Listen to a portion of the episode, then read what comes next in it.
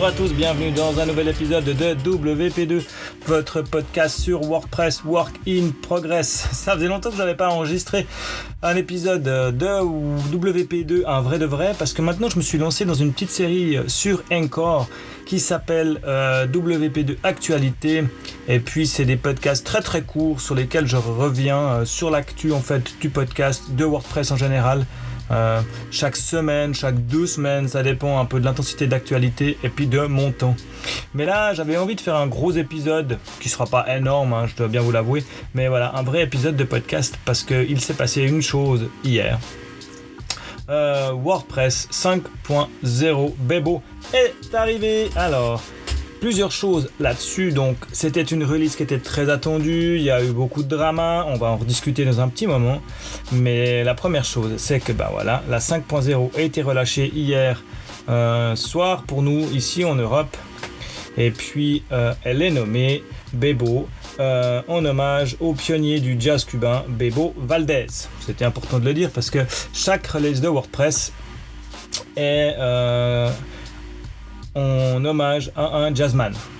Euh, une autre petite fun fact à propos de WordPress, c'est que Matt Mullenweg, euh, le CEO de WordPress, euh, se rase à chaque sortie majeure, je crois.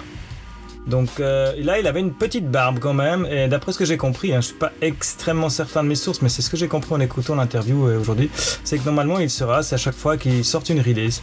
Et puis que là, bah, ça faisait bien longtemps qu'ils n'avaient pas sorti une, une major release, donc il avait une grosse barbe. Et puis, bah, euh, son trip, c'est que voilà, à chaque fois il se rase et il relaisse pousser la barbe le temps que la, la, à la prochaine release. Je trouvais ça assez drôle comme, comme truc. Ça en dit beaucoup sur le personnage. Donc cette sortie, qu'est-ce qu'elle nous apporte? Elle nous apporte bien sûr le nouvel éditeur Gutenberg qui était en bêta depuis bien longtemps, qui était dans la tête des équipes de WordPress et de Matt Mullenweg, je dirais depuis, euh, il disait à peu près deux ans qu'ils y pensent, qu'ils essayent de, le mettre en place. Et là, bah, ça y est, il est relâché dans 30% du web. On peut enfin y avoir accès. C'est génial.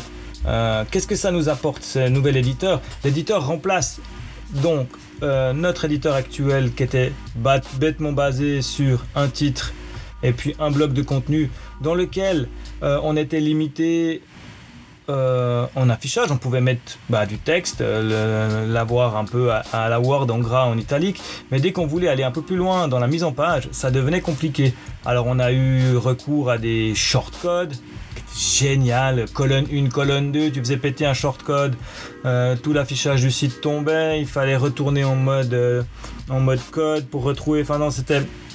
Les shortcodes n'étaient pas une solution agréable, surtout au point de vue euh, user. Euh, après, quand on développe le thème, à la limite, on s'y habitue, puis on sait ce qu'on fait.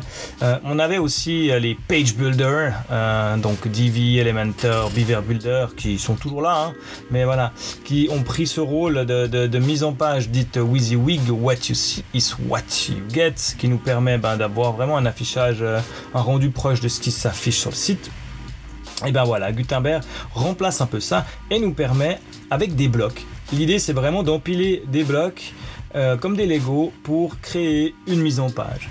Donc il y a plein de blocs qui sont disponibles dans Gutenberg, donc les blocs standards, le paragraphe, le titre, les images, les images où on, peut définir une taille, on peut définir une largeur, une hauteur, on peut lui dire qu'elle prend toute la largeur, on peut lui mettre, il y a des, blocs aussi de, header, comme ils appellent ça, où on peut mettre ben, du texte au milieu de l'image.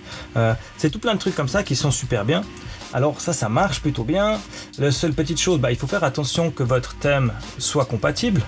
Parce que si vous utilisez ces fonctions sur un thème qui n'est pas compatible, il va vous manquer, euh, il va vous manquer la, gestion de ces blocs en fait. Ils vont pas être affichés correctement. Euh, Gutenberg vient avec une feuille de style intégrée qui devrait gérer la plupart des, choses comme ça, mais sur certains thèmes, ça risque de faire des soucis. Alors à tester avant de vous lancer dans les trucs compliqués. Mais toujours est-il qu'on peut euh, donc faire ces blocs, faire des paragraphes, faire des textes. on peut choisir la, qu'on peut changer dans la sidebar. Vous avez maintenant donc la configuration de chaque bloc. Donc vous cliquez sur chaque bloc et vous pouvez lui dire voilà c'est un bloc de texte. Donc ce bloc de texte je peux lui mettre une caps, euh, une caps lock, là, une, première euh, lettre plus grosse. On peut changer la taille de la couleur, on peut la taille de la couleur. On peut changer la taille du texte, on peut changer sa couleur directement dans l'admin. On peut même, même lui mettre un arrière-plan à ce bloc alors toujours euh, méfiance, suivant le thème, suivant les choses comme ça, ça peut faire des choses un peu bizarres. Et puis euh, moi en tant que développeur, c'est vrai que j'aime bien limiter la capacité créatrice de certaines personnes. Euh, quand nous on s'est enquiquiné à faire un thème avec des codes couleurs et autres, et puis que tout d'un coup la personne peut se mettre à faire des textes en rouge parce que c'est important. Euh, la Gutenberg nous permet en tant que développeur de coder des blocs et puis de limiter le range des couleurs. Donc ça c'est assez sympa aussi. Donc ces blocs sont super. Donc euh, voilà, on peut donc paragraphe, euh, texte, enfin donc les paragraphes, les titres, les préformatés, les codes, des images, des galeries, la cover image, des vidéos, de l'audio, des colonnes surtout. Maintenant, on peut, faire une, deux, trois, quatre colonnes. Euh, on peut y ajouter des files, on peut mettre du code, des boutons. Tout ça, c'est des petits blocs qu'on glisse et puis qu'on met en place pour, euh, de, manière très visuelle euh, dans l'éditeur. Et puis l'idée, c'est vraiment d'avoir quasi la même chose à l'œil dans l'admin que vous aurez sur le site final.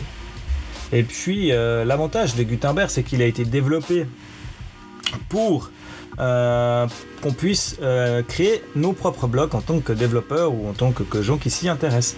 Ce qui ouvre euh, à chaque créateur de plugins la possibilité de créer ses propres blocs.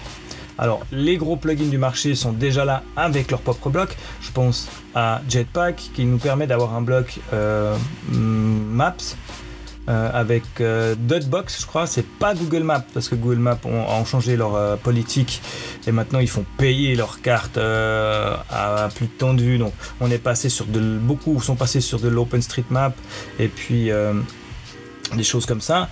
Et puis ils, permettent un bloc de même de paiement. Il y a des, il y a même Yoast SEO qui a ses propres blocs de FAQ et des choses comme ça. Il y a tout le monde, tout le monde va préparer ses blocs, va arriver avec ACF, notre chéri à tous euh, va arriver avec euh, ses propres blocs aussi. Et puis il y a même des éditeurs de blocs. Il y a des gens qui ont créé des plugins euh, avec de nouveaux blocs. Des blocs pour faire des accordéons, des blocs pour faire des tables, des tableaux, tout plein de, blocs comme ça qui viennent surcharger en fait toutes les possibilités qu'on peut avoir sans avoir besoin de le coder. Alors euh, on arrive à quelque chose de vraiment génial, on va pouvoir vraiment faire des mises en page complexes en tant que simple utilisateur sans devoir passer par un développeur de thème. Euh, il y a vraiment beaucoup de choses à faire là-dessus et puis nous en tant que créateur de thème, je pense qu'il y a aussi beaucoup de choses à faire pour justement rendre ça euh, efficace, créer ses propres blocs. Il y a vraiment, vraiment beaucoup de, choses super intéressantes avec ça, donc c'est hyper cool, on est content. Mais tout n'est pas rose comme je le dis, c'est que ben, cette WordPress, euh, cette mise à jour de WordPress amène aussi son lot de, peur et de crainte euh, et de bugs surtout parce que ben, ils avaient annoncé plusieurs dates, ça a été repoussé et puis euh, ils ont accéléré, je dirais, au niveau du développement, de, la correction des bugs. Hein. Ça fait quelques mois qu'on voit qu'il y a une, un travail qui est effectué par toute l'équipe de, derrière WordPress qui permet vraiment de, corriger les bugs à une vitesse phénoménale, ce qui fait qu'ils ont enchaîné la RC1, la RC2, la RC3 à des vitesses assez folles. Pour pouvoir sortir eh ben, on ce 6 euh, décembre la version finale à tout le monde. Ils ont annoncé aussi que dans le même, euh, dans le même esprit, ils allaient continuer à faire des, mises à jour de WordPress tout, à toutes les deux semaines. Donc on va avoir une 5, je sais pas si ça sera une 5.1 ou une 5.01 et après une 5.02 ou une 5.2. On verra euh, suivant l'importance, je pense, des corrections qu'ils y amènent. Mais voilà, Matt Mullenweg disait que c'était hyper important de lancer la 5.0 parce que ça faisait longtemps maintenant qu'elle était euh, prête et puis qu'il y avait plus de bugs euh, vraiment contraignants. Il y avait encore plein de bugs, alors ça ils en sont conscients, mais il y arrive un moment où il faut lâcher la bête pour pouvoir se concentrer sur la 5.1 au plus vite afin de pouvoir corriger tous les bugs qui sont remontés et les pousser dans la nouvelle version. Parce que là ils osaient plus trop pousser les choses sur la 5.0 parce qu'elle était prête à être lancée, donc ça fait un petit moment qu'elle stagnait et ça n'allait plus. Donc c'est pour ça qu'ils ont dit qu'il faut la pousser en avant maintenant pour pouvoir se concentrer sur la 5.1 pour pouvoir corriger les bugs et puis aller de l'avant. Mais tout le monde n'est pas très content hein, dans la communauté WordPress. Il y a vraiment des pour et des contre. Moi, je suis dans la partie où je trouve ça cool. Après, je suis pas euh, éditeur d'un plugin qui est toute ma vie, qui est mon gagne-pain et qui risque de ne plus fonctionner euh, dans la plupart des sites. Et puis, juste avant Noël, je me retrouve avec une montagne de travail pour satisfaire tous mes clients qui se plaignent que tout d'un coup, ça marche plus. Donc de ce côté-là, il y a une grogne parce que ça a été très très vite au niveau des relais candidates, ça a été super vite, ce qui fait que les éditeurs de plugins eux-mêmes ont eu de la peine à suivre euh, parce qu'à chaque fois c'était des, des batchs et des batchs de, corrections qui sont faites, donc les gens avaient beaucoup beaucoup de peine à, suivre en tant qu'éditeur de plugin euh, d'une version à l'autre. Euh, il y a des choses qu'ils avaient corrigées, qui ont été remodifiées dans le, corps, ce qui fait que ça recassait le plugin et beaucoup beaucoup de plugins sont, sont dans cet état. Je pense principalement à ACF euh, qui a eu des hauts et des bas, je dirais, dans, les, dans la compatibilité avec Gutenberg. À un moment, ça allait bien avec les versions test. Et puis tout d'un coup, au moment où on passait à la RC1, il y a tout qu'à casser. Il a dû se dépêcher de recoder. En plus, la personne derrière ACF, c'est une seule personne derrière ce plugin, euh, s'est mariée, je crois, genre euh, la semaine passée. Donc, il n'a pas eu le temps de bosser autant qu'il aurait voulu sur son plugin. Donc, il y a des, latences, des sites qui cassent, des gens qui n'étaient pas contents. Et puis après, il y a aussi des gens comme WPML qui nous annoncent euh, ne faites pas la mise à jour avant janvier parce qu'on a encore des gros bugs à régler. On sera compatible, mais il nous faut un peu de temps parce que justement, il y a eu un énorme gap entre la RC3 et puis, euh, enfin, entre le, passage du plugin au passage en, RC euh, où il était intégré et plein de nouveaux bugs qui sont apparus qui n'étaient pas là pour eux. Ensuite, je pense qu'il y a, je crois qu'il y a aussi beaucoup de problèmes de, euh, documentation. Vu la vitesse où ça va et la doc ne suit pas et les développeurs sont assez fâchés là-dessus, ils n'arrivent pas à, avoir la doc qu'il faut pour pouvoir, euh, pour pouvoir avancer correctement. Donc il y a tout ce problème de mise en place, ce qui fait que maintenant on arrive à cette grande question, c'est est-ce que je dois mettre à jour mon WordPress ou pas? Alors il y a plusieurs solutions. La première solution, euh, si vous avez un site simple, si vraiment vous n'utilisez pas de plugin compliqué, pas de multilingue, pas de, pas de calendrier un peu spéciaux, pas de, même de calendrier tout court, enfin je veux dire des plugins de calendrier, si vous êtes vraiment une version blog assez basique, que votre thème n'est pas trop vieux, eh ben faites un backup, puis allez-y. Euh, euh, vous verrez bien ce qui tient, ce qui tient pas. Si vous avez le moindre problème, il faut en tout cas pas hésiter à installer euh, Classic Editor qui est le plugin qui vous permet de désactiver Gutenberg. Ils ont annoncé Classic Editor compatible jusqu'en 2022. Ils ont annoncé qu'ils allaient faire des, des, améliorations à ce plugin de Classic Editor qui nous permettra de désactiver Gutenberg en fonction des niveaux de des niveaux d'attribution euh, des droits, au niveau euh, des, posts, on pourra dire ok sur celui-là, ben, par exemple tous vos anciens blog posts que vous voulez pas modifier, dire ok ben là on reste sur du classic editor, et puis quand je crée un nouveau, et eh ben boum, on veut du, Gutenberg.